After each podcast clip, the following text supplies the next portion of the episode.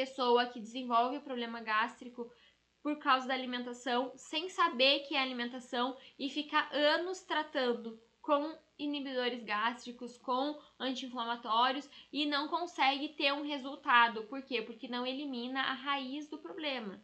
Não para de ingerir aquilo que está machucando. Né? Então a gente precisa aprender a fazer esse diagnóstico de encontrar a raiz do nosso problema e eliminar essa raiz, eliminar esse gatilho, esse causador do nosso problema.